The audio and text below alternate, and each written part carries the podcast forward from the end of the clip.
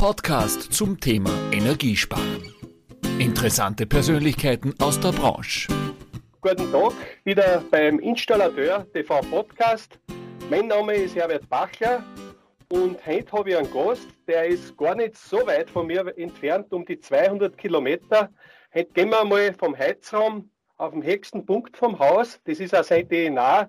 Er hat sich seit den 90er Jahren einen richtigen Namen gemacht in der Photovoltaik. Servus, lieber Ludwig Schletter. Hallo, schön, dass Ludwig, ich da dabei sein darf. Ja, mich freut es besonders weil ich zu Bayern und Haag sowieso eine sehr gute Beziehung habe. Ludwig, ich verfolge dich ja schon sehr, sehr lange. Wir sind ja in der SHK-Branche bei den Installateure, ja, und Photovoltaik. Wir haben in Österreich immer neidisch auf euch geschaut. In Österreich war früher nichts und dann bist du nach Bayern gekommen, da war alles voll mit Photovoltaik. Und dann komme ich nach Haag und dann sehe ich ein Riesenunternehmen, da steht Schletter um, das ist dein Unternehmen. Und in dieser Zeit hat sich sehr viel getan. Stell dir einmal vor, wer ist der Ludwig Schletter, wie lange gibt es eigentlich und was ist dein DNA?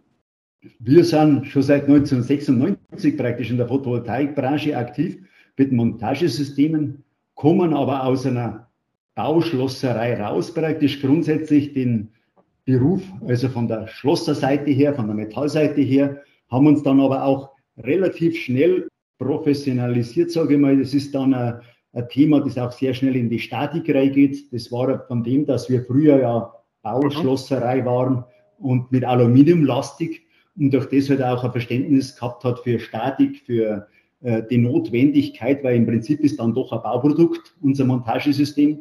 Und das andere, wir waren dann auch in der Waggonbauindustrie tätig und da ging es dann sehr viel um Qualitätssicherung, um Prozesse und so Geschichten. Das ist ja da, die Bahn ist ja da Vorreiter oder sehr pinnelig. Und da hat man auch das mitgenommen in die Branche. Und ich glaube, das hat uns auch geholfen, dass man da sehr viel Professionalität reingebracht hat in die Branche, die ja anfangs sehr, ich will nicht sagen gebastelt, ist nicht der richtige Ausdruck, aber schon sehr ursprünglich begonnen hat, schon sehr. Mhm. Und da, man hat zum Beispiel begonnen, dass man die Module äh, mit Wasserleitungsrohre und dann so U-Schrauben und Beilagschreiben aufs Dach geschraubt hat. Und das ist natürlich nicht Stand der Dinge und ist auch nicht zukunftsfähig, sondern nicht haltbar. Und da haben wir uns erkühlt, dass wir das wirklich, äh, einer der ersten, glaube ich, die sich da wirklich bemüht haben, das richtig anzugehen. Gut, lass uns einmal ein bisschen zurückgehen. Wenn ich richtig recherchiert habe, dein Vater hat ja den Betrieb im 68er Jahr, glaube ich, gegründet, gell, als Schlosserei, mhm. wie du gesagt hast. Ihr seid dann, du hast mir schon gesagt, im 96er Jahr, glaube ich, eingestiegen in die Photovoltaik. Was war eigentlich der Anlass äh, für euch, dass ihr gesagt habt, das ist ein Markt, da steigen wir ein? Hat es da einen Anlass gegeben? Ja, das ist eine ganz nette Geschichte. Und zwar der Donauer, ich weiß nicht, das ist ja sicher auch ein Begriff in der Branche ja. gewesen, das war ja einer der ersten. Und der Donauer war, hat Messebau gemacht und hat bei uns Messestände gekauft. Und dann ist er gekommen und hat gesagt, ja, es gibt nichts Gescheites, dass man die Module festschrauben kann am Dach, ob nicht mal nicht was machen könnten. Und da hat sich mein Vater, der war schon ein bisschen so halb im Ruhestand, so kleine Aufgaben hat er gerne übernommen und hat dann das erste Montage, unser Montagesystem entwickelt, also die Schiene, die Anbindung, die Klemmen. Und damals gingen natürlich Meter bloß. Also das war ein ganz kleines Geschäft. Der Donauer war in einem Container in Thalkirchen an der Floßlände, hat er im Container seine Module gelagert und äh, das war alles ganz, ganz kleines Business. Da ging, das waren auch lauter so Idealisten, die das gekauft haben, weil die Module so teuer waren oder die Anlagen so teuer waren im Verhältnis. Darum war das rein ideell getrieben. Das war kein wirtschaftlich, kein, kein wirtschaftlich getriebenes Geschäft, wie es ja heute auch ist. irgendwo. Und das war der Grund, dass wir dann ja in das Geschäft gekommen sind und wir haben dann, man hat das gemerkt, das ist dann relativ schnell losgegangen. Da hat es in Deutschland dann das 100.000 Dächerprogramm gegeben und dann, da war da dieser Euro, also eine Mark, Entschuldigung, eine Mark Einspeisevergütung, ja. die dann in 55 äh, Cent ja umgewandelt worden ist dann. Das war der Ursprung dieses, dieser Entwicklung. Und da war Deutschland ja relativ führend, also vorne dabei. Es hat in Japan auch Photovoltaik gegeben, aber sonst war das weltweit nicht so für Spezialanwendungen und so Geschichten schon, aber dass man das aufs Haus schraubt oder so und selbst nutzt, das war da nicht so das Ding. Und da waren wir als Deutsche relativ vorne, muss man sagen. Mhm. Aber Sehr war das dann nicht weit. plötzlich eine Explosion, wenn so ein Förderprogramm kommt? Ich weiß nicht, wie viele Leute das damals gehabt habt. Und dann kommt momentan ein ganz Land und sagt, wir brauchen Befestigungen für die Photovoltaik. Wie habt ihr diesen Spagat geschafft?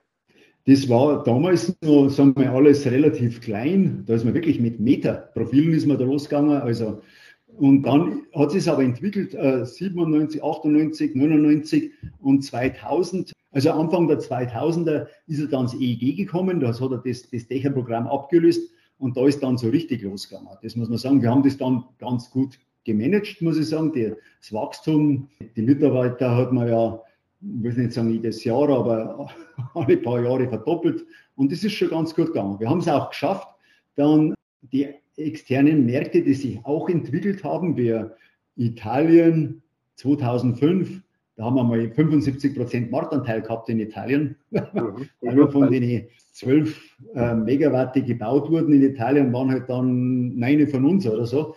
Und mhm. wir waren immer auch schon ein bisschen so die Early Mover, wie man es nennt, also die halt früh rausgegangen sind und geschaut haben, dass man das mitnehmen kann. Was Ludwig hat euch da so stark gemacht? Weil ich denke mal, es hat ja auch Länder, gerade für den Osten, die machen ja so, so Systeme auch. Warum hat man gerade auf euer Know-how zurückgegriffen? War das auch eine technische Erleichterung? Waren, waren da, welche Vorteile waren, dass man gesagt hat, man will die Systeme für euch haben? Ich meine, das ist so, dass halt Bauen dann doch ein bisschen regional ist. Man hat äh, regionale Bauvorschriften, es gibt äh, deutsche äh, Zulassung, bauaufsichtliche Zulassungen und so Geschichten, es gibt eine Statik und die kann natürlich jetzt einer aus fernen Osten nicht so gut handeln. Da gibt es schon mal die Sprachbarriere, es gibt auch die ganze gesetzliche Herangehensweise, die ganzen, ja, eben auch Vorschriften, muss man sagen, die es halt ja. der nicht machen kann. Und unser Montagesystem ist halt nicht so ein klassisches Produkt, das so ein fernöstlicher Anbieter haben will, weil er ja, die haben gern ein Modul, das im Container ist, das geschickt wird. Da gibt es ein Datenblatt, einen Wechselrichter, Container, Kiste, passt. Ja. Und bei uns ist das Montagesystem, ist halt, muss immer der Situation entsprechend angepasst sein. Und, und, da hat halt so einer, sagen wir, das konnte es noch den Support nicht bieten, diese Anpassung an das spezielle Dach. Die verstehen ja gar nicht, wie das Dach ausschaut bei uns. Oder standen das damals ja gar nicht, war ihnen aber auch nicht wichtig. Die haben schon so Kits vielleicht geliefert, aber das passt dann in der Regel nicht. Ja, ich denke auch bei uns zum Beispiel in Österreich, wo wir viel Berg haben, wir haben Winde, Windlosberechnungen etc., wird ja bei euch auch ein Riesenthema sein, kann man vorstellen. Ne? Ja, das ist im Prinzip ist ja jede Baustelle ein Unikat, weil jedes hat einen eigenen Punkt, wo es ist, eine eigene Position. Und deshalb muss auch eine Schneelast berücksichtigt werden, eine Windlast. Ich meine, Österreich ist natürlich extreme Schneelasten, also wenn man raufkommt in die Höhen, und dann Windlasten und dann gibt es dann auch so Geschichten noch, das Dach ist anders, der hat Sparen, der hat Fetten, der hat irgendwie ein Metalldach. Da gibt es ja so viele Varianten, die sich da exponentiell entwickelt, die ganze Anforderung. Und der muss man dann gerecht werden. Und das, glaube ich, kann ich inzwischen nur bestätigen, weil ich bin mittendrin bei meiner Photovoltaik. Ich habe es auch auf einem hohen Punkt und da gibt es Wind. Ich, ich habe nie gedacht, deswegen freue ich mich über diesen Podcast, dass ich ein bisschen was dazulernen kann, was man da alles berücksichtigen muss. Und ich rede gar nicht vom Klimawandel, weil man muss halt alles extrem gut auslegen, damit das Ding auch umbleibt. Ne? Ja, genau. Und, und das, da haben wir als Österreicher oder Deutsche, also, haben wir ja eine ähnliche Vorgehensweise. Wir machen halt so, dass das auch halt, und wenn der Sturm drüber geht, dass das auch trotzdem noch da ist. Da gibt es Länder, die das ein bisschen entspannter sehen und, und ein bisschen entspanntere Herangehensweise haben. Aber das ist ja nicht so unser Ding und darum haben wir das auch, denke ich mal, immer auch fachlich kompetent und dann auch die Schulung und das Ganze, dass der meist ist doch ein Elektriker der Solateur, sage ich mal, aber auch aus dem Sanitärhandwerk kommt es ja auch, aber also die überwiegend, glaube ich, sind Elektriker und das ist ja nicht so klassisch, dass der auf dem Dach gewesen ist vorher. Also das war ja der Dachdecker oder der Zimmerer und mhm. dieses Know-how, der hat das Know-how, aber der hat natürlich keine Solaranlage montiert in der Regel. Gibt auch welche. Aber, und das hat man halt ganz gut hingebracht, dass man die Leute ein bisschen ja, dass sie Vertrauen gehabt haben, äh, geschaffen haben, auch in unserer Kompetenz, dass sie dann eine, eine gute Arbeit haben. Wenn sie also zufrieden sind, dass, das ist ja die eine Sache, ist die Sicherheit, dass am Dach bleibt und dass auch die 20 Jahre, die man ja kalkulieren muss, oder jede Anlage ja kalkuliert ist, auch hält. nicht korrodiert und so Geschichten. Und das andere ist dann, dass man auch einfache Montage, und das ist halt für uns durch das, dass wir auch ein Bauschlosser waren, der vielleicht schon einmal nicht unbedingt am Dach, aber schon irgendwie am Balkon, am, am irgendwo steht und so, weiß, wie schwer so ein Job am Dach auch sein kann oder ist. Ich meine, seien wir uns da ehrlich, wann ist denn bei uns schon wirklich wieder, wo wir am Dach sein will? Das sind im, im, Jahr vielleicht ja, 30, 40 Tage oder so. Und die andere Zeit, entweder es regnet oder es zieht oder es ist kalt, ist richtig glatt dann im Winter. Und darum braucht der Monteur oder der, der das dann macht, wirklich vor Ort, möglichst jede Unterstützung, dass er einfach seine Arbeit erledigen kann und sicher natürlich auch. Das gehört also. Ludwig, jetzt habt ihr Systeme entwickelt, das habe ich in Österreich mitgekriegt, ob bei Großhändler und Ding, Schletter hat man einfach kennt, ja, oder kennt man. Das leben ja wir, ich kriege das ja selber mit, auch immer wieder in der Politik drin, von der Fördersituation, und dann hat es ja vor einigen Jahren, ich sage jetzt einmal, ich weiß nicht mehr, was war, 2008, 2009, korrigiere mich, irgendwann den ersten Kescher gegeben. Ja. Und die Photovoltaik ist eigentlich in Deutschland fast verschwunden, so wie, ist nach Asien wieder zurückgegangen mit dem ganzen deutschen Know-how. Wie hat dich das mit deinem Unternehmen getroffen? Wie hast du das bei dir wahrgenommen? Ja, ich meine, es war ja immer eine Branche, die fast äh, digital verlaufen ist, Vollgas und dann wieder Vollbremse. Also das ist wirklich ja, schon ein bisschen eine Besonderheit, glaube ich. Es gibt nicht so viele Branchen, die so extrem Ausschläge haben. Und da sind wir natürlich, wir sind ja sechs, sieben, acht, also bis zehn extrem getrieben worden. Und natürlich durch die Internationalisierung, das war uns dann auch immer wichtig, dass man ein bisschen streut, weil durch das, dass man in andere Länder ist, in anderen Regionen, hat man natürlich ein bisschen Risikoreduzierung. Weil das alles zur gleichen Zeit zusammenfällt, ist ja dann nicht war so wahrscheinlich. Wobei uns natürlich das schon getroffen hat. Wir haben ja international auch eine Marke ausgebildet und haben da auch einen Namen gehabt oder der Schletter ist ja heute noch ein Name, leider muss ich jetzt fast sagen, weil er jetzt gegen meinen eigenen Namen, gegen die eigene Marke, die man international aufgebaut hat, muss ich jetzt ja ankämpfen, in Anführungszeichen. Und das ist aber Herausforderung da kommen wir ganz gut zurecht. Also die Kunden erkennen das an, dass wir doch verstehen, was der Kunde braucht. Und das ist uns auch ganz, ganz wichtig. Ja. Aber was man über den Markt gesehen hat, es ist schon so, dass man halt einfach politischen Strömungen ausgeliefert ist und die ja 2013, 12, 13 dann bei uns ja in Deutschland zum Einbruch vom Solarmarkt geführt haben. Wir sind ja von 7,6 Gigawatt auf 0,9 oder 1,2, irgendwo ist man ja innerhalb von einem Jahr runtergefallen. Also man hat ja Vollgas gehabt, man hat dann praktisch 15 Prozent vom Markt bloß mehr gehabt, plötzlich. Ja. Und äh, das war für uns schwierig und was natürlich für uns noch äh, das Schwierigere war, weil wir hätten eigentlich äh, nur Frieden gebraucht, war das, dass die Bayerische Landesbank da ja auch Probleme gehabt hat und da eine Gutbank und eine Bettbank gebildet hat und wir als Solarbranche dann plötzlich in der Bettbank waren und mit diesen ganzen Geschichten, was man halt dann da erlebt.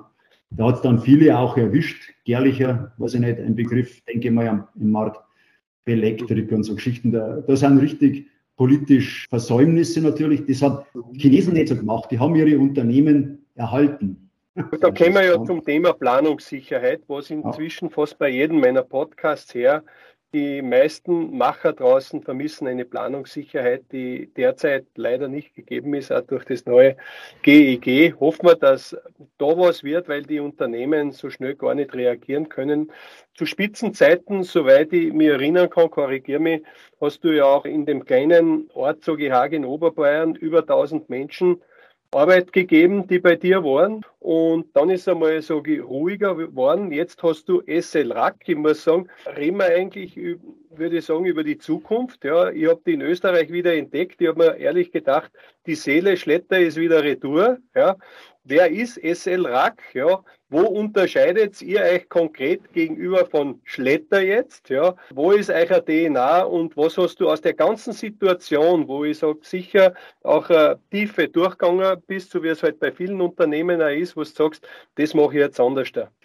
Ja, ja, gut, die, der Unterschied, glaube ich, ist, wir haben ja unseren Claim haben wir ja bewährtes optimiert und das, glaube ich, ist auch eine Chance gewesen mit der neuen Firma jetzt, dass man zwar die bewährten Geschichten, dass man weiß, was gut war, jetzt auch wieder optimieren konnte, weil wenn man natürlich bestehende Strukturen hat, Werkzeuge, alles von der Dokumentation bis zum, wenn man da was ändert im Bestand, hat das natürlich Riesenaufgabe, ist eine Riesenaufgabe. Und das haben wir jetzt mit dem Abstand, also mit dem Neustart, sehr gut gekonnt, dass wir da uns mhm. eigentlich wieder zukunftsfähig aufstellen und zwar vom Produkt her. Das ist immer ganz wichtig, mhm. dass der Kunde, also es geht nicht um uns in dem Sinn, sondern es geht um den Monteur, den Installateur, den Solateur, natürlich auch um die Firma Kunde, dass er ein wirtschaftliches Angebot hat. Um das geht es ja am Endeffekt. Und das, glaube ich, haben wir in unserer DNA, hoffe ich, also ich bin mir sicher, wirklich inhaliert, dass wir das auch leben. Und wenn es mhm. nicht gelebt wird, bitte persönlich zu mir, meine Handynummer steht im Internet und auch sonntags, mhm. wenn es mhm. Probleme gibt. Ja. Produziert äh, ihr inzwischen wieder in Hagen, Oberbayern? Ja? Nein, äh, das ist leider ein bisschen ein Wermutstropfen, muss ich sagen. Das, das Büro ist in Hagen, Oberbayern, also unser Headquarter, wie man so, so heute so sagt, und, und unsere Zentrale. Aber äh, wir produzieren in Kadelsburg bei Nürnberg, was nicht, ob mhm. das ein Begriff ist, dann in Bergen hinterm, hinterm Chiemsee von uns, also in der Nähe mhm. zu, zu, euch. Windisch-Eschenbach in Österreich lässt man sehr viel produzieren, muss ich sagen. Also teilweise produzieren wir selbst und teilweise lassen wir jetzt halt mehr produzieren. Und ist zwar auch gut, hat natürlich ein Risikoabminderung, weil wenn der Markt wieder einbrechen würde, so extrem, dann hat man halt dann keine Belastungen, keine Kapazität, keine nicht so viele Mitarbeiter und so Geschichten. Durch das ist man da ein bisschen krisensicher. Ja, wenn, wenn einer jetzt kommt, die Marschletter ist ja in aller Munde und SL Rack, das sagt er jetzt nicht auf den ersten Moment Schletter. Ja, wo würdest du sagen, äh, ist ein großer Vorteil, warum er jetzt zu SL Rack gehen soll? Ja.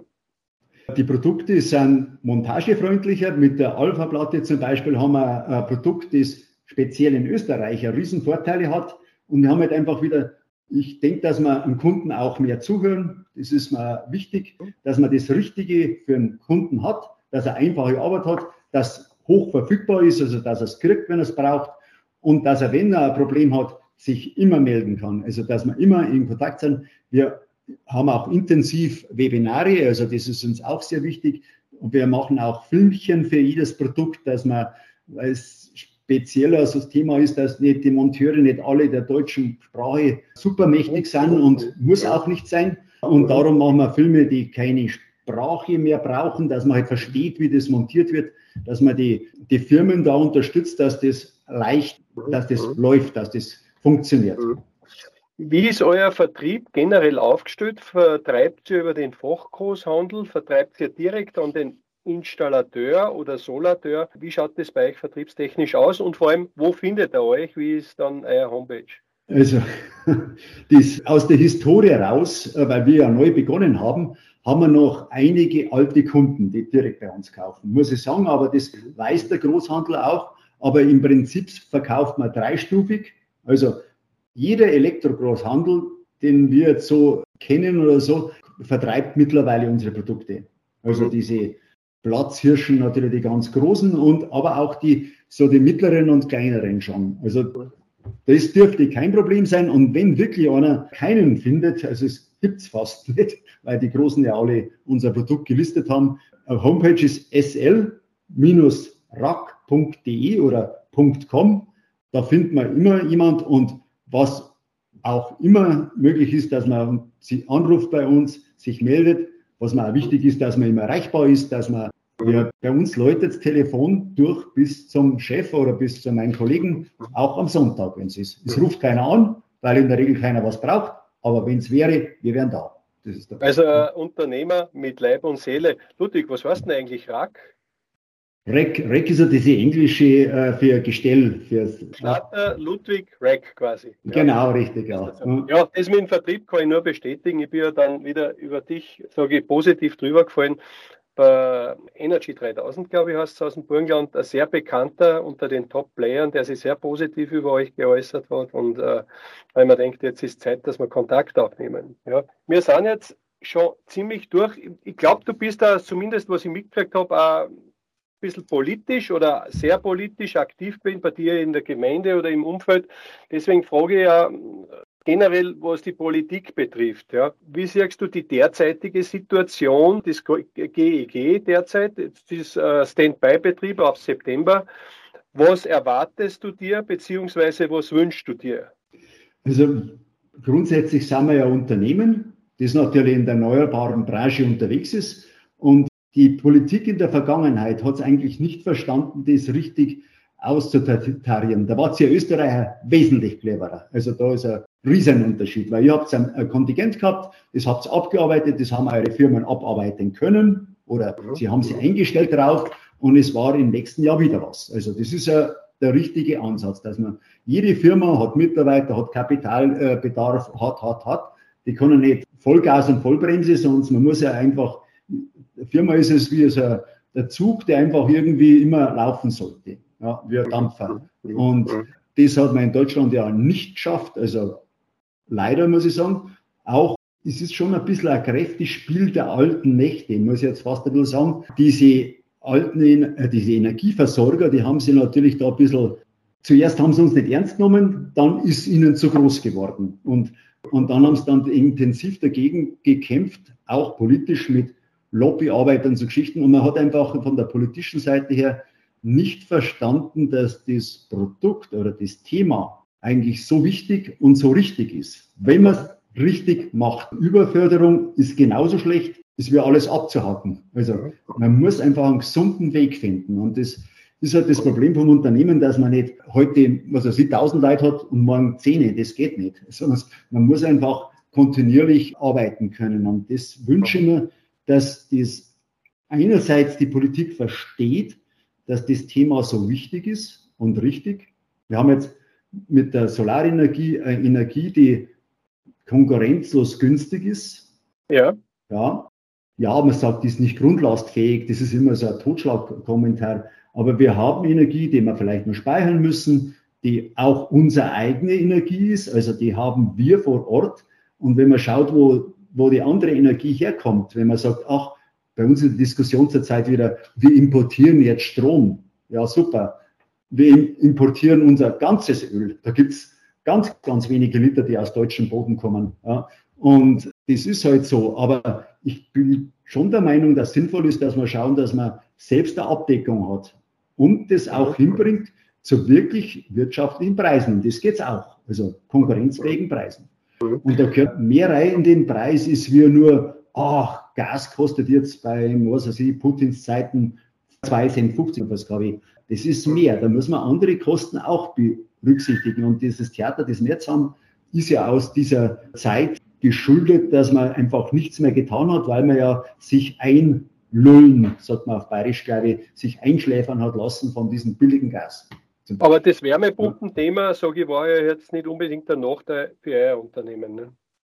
Wärmepumpen ist ja grundsätzlich auch wieder ein gutes Thema, ist so richtig, oder? Das, wenn man es richtig macht, sage ich immer.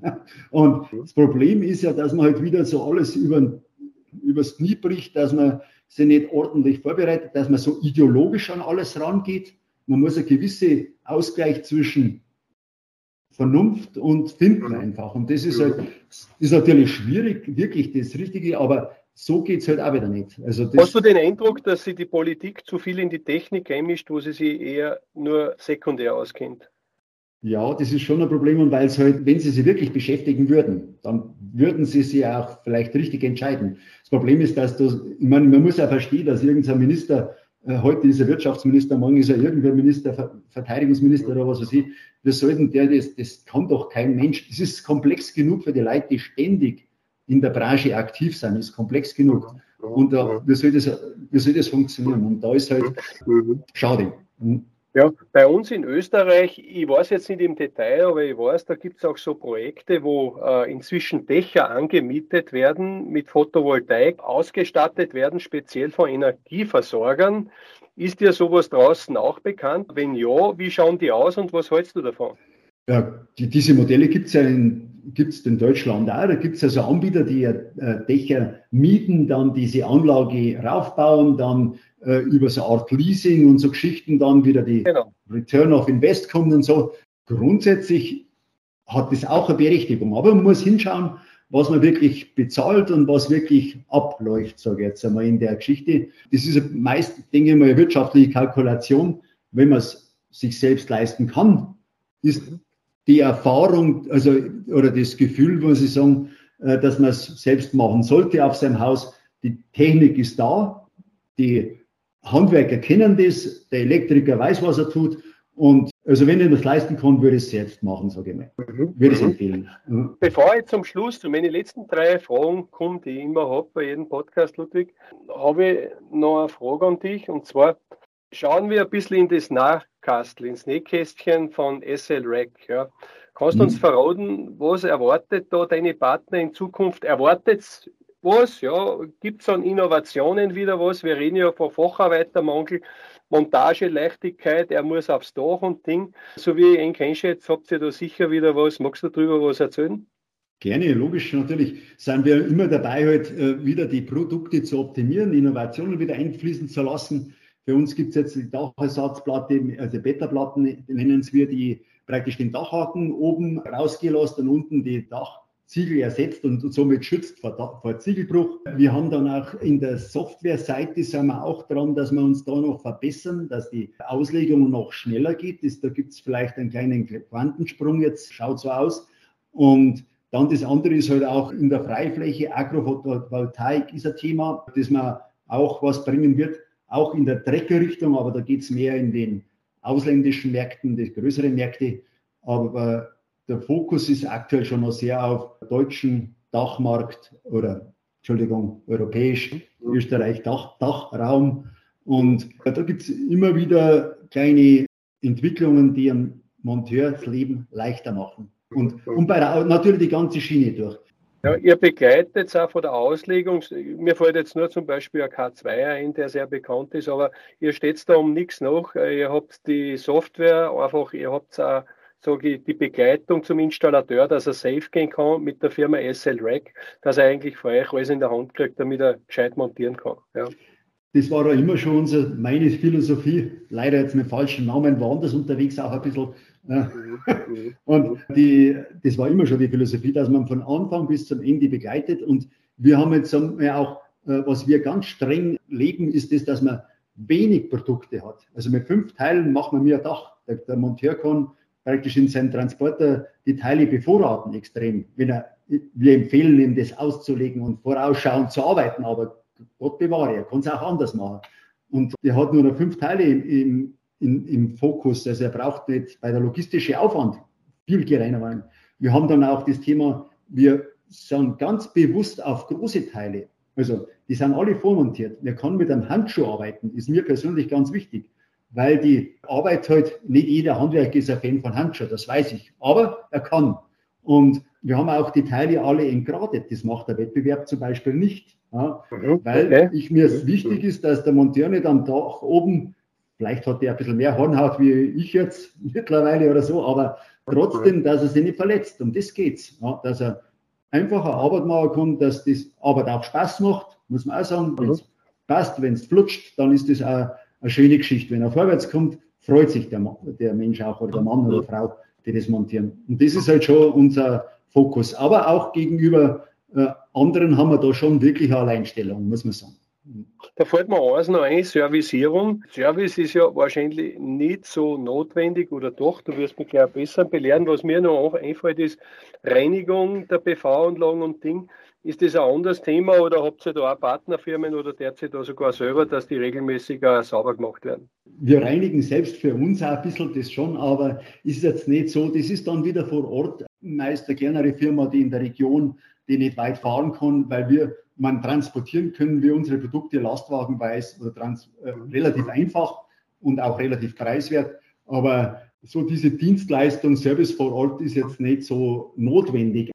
Ja, Ludwig, jetzt bin ich bei meinen drei Fragen. Jetzt habe ich eigentlich schon sehr, sehr viel erfahren. Ja, ich bin heute in, sage ich für mich, nicht fremd, aber da eher weiter entfernte Branche eingestiegen, hat mich extrem gefreut, äh, dass du dir Zeit genommen hast. Ich habe drei Fragen noch aufgeschrieben. Äh, bist du bereit, dass du die so aus dem Bauch beantwortest? Gerne. Dieses Heizsystem würde ich mein Freund bei Neubau empfehlen. Das ist natürlich jetzt von Branchenfremden Also ich persönlich habe Pellets, ich habe aber auch Wärmepumpen. Beides. Also in den neueren Gebäuden haben wir jetzt Wärmepumpen, aber vor fünf Jahren, glaube ich, habe ich Pellets eingebaut oder so. Mit Solar wahrscheinlich, mit Photovoltaik. Nicht? Pellets mit thermischer Solar noch, die ja. ist allerdings schon 15 Jahre alt. Und bei der Wärmepumpe, da kommt das äh, Photovoltaik dazu. Ja. Dieses Projekt hat mich in meinem Leben bis jetzt am meisten begeistert. Ja, eigentlich ist schon, schon auch wieder die, dieses Neuaufstehen und das Vorwärtskommen und dass wir eigentlich so gut vorwärtskommen, das äh, begeistert mich schon, muss ich sagen. Manchmal nervt es natürlich auch, weil man ja alles schon mal gehabt hat und alles war ja schon mal so, mhm. aber trotzdem, es geht jetzt in einer anderen Geschwindigkeit vorwärts wie früher. Mhm. Und dann die dritte und letzte Frage. Politisch würde ich, wenn ich könnte, drei Punkte ändern. Mehr fachliche Kompetenz in den Entscheidungen oder nicht so politisch, nicht so ideologisch entscheiden, sondern einfach fachlich. Und da auch auf die Leute, die was ist natürlich auch schwierig. Die kriegen natürlich von vielen was in die Ohren jeden Tag reingesäuselt, muss ich jetzt sagen. Das ist ein bisschen übertrieben, aber da das Richtige rauszufiltern, ist für die auch nicht ganz einfach. Verstehe ich auch. Aber trotzdem wäre es schon gut, wenn da ein bisschen mehr äh, Fachsachverstand da wäre bei politischen mhm. Entscheidungen. Ko Kontinuität natürlich ganz klar. Mhm. Ja. Unternehmen brauchen Kontinuität. Wir können nicht digital. Das funktioniert nicht für uns. Also wir brauchen einen Ausblick, Planungssicherheit, wie, schon gesagt, wie du schon gesagt hast, weil wir, wir haben Mitarbeiter und die wollen ja nicht nächstes Jahr schon wieder nicht higher und fire, wir wollen die ja länger beschäftigen und, und müssen wir langfristig denken. Okay, Ludwig, dann danke dir für den echten und spannenden Podcast, wo man hinter den Menschen Ludwig Schletter einmal schauen hat können. Ja, danke dir sehr für die Offenheit. Bei der Gelegenheit auch, muss ich sagen, Hagen Oberbayern hat nicht nur, wie man sieht, das beste Weißbier in Kurs, sondern als Unertel Junior und Senior von mir. Ja. Und die besten Brezen beim Böck, glaube ich, sondern auch hervorragende Anbieter für Halterungen mit SL Rack. Dir alles Gute und ein Freund hat mir gesagt, man muss noch einmal öfter aufstehen, wie hinfahren. In diesem Sinne, liebe Grüße aus der Steiermark. ja, danke schön. Ich wünsche dir alles Gute, Herbert. Dankeschön, gell, dass du mich eingeladen hast, dass ich auch was sagen darf. Dankeschön. Das war ein Installateur TV Podcast mit Herbert Bachler. Bleiben Sie gesund. Bis zum nächsten Mal.